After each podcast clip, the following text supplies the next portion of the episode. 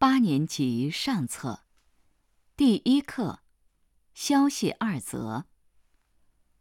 我三十万大军胜利南渡长江。作者：毛泽东。我三十万大军胜利南渡长江。一九四九年四月二十二日，新华社长江前线二十二日二十电。英勇的人民解放军二十一日已有大约三十万人渡过长江。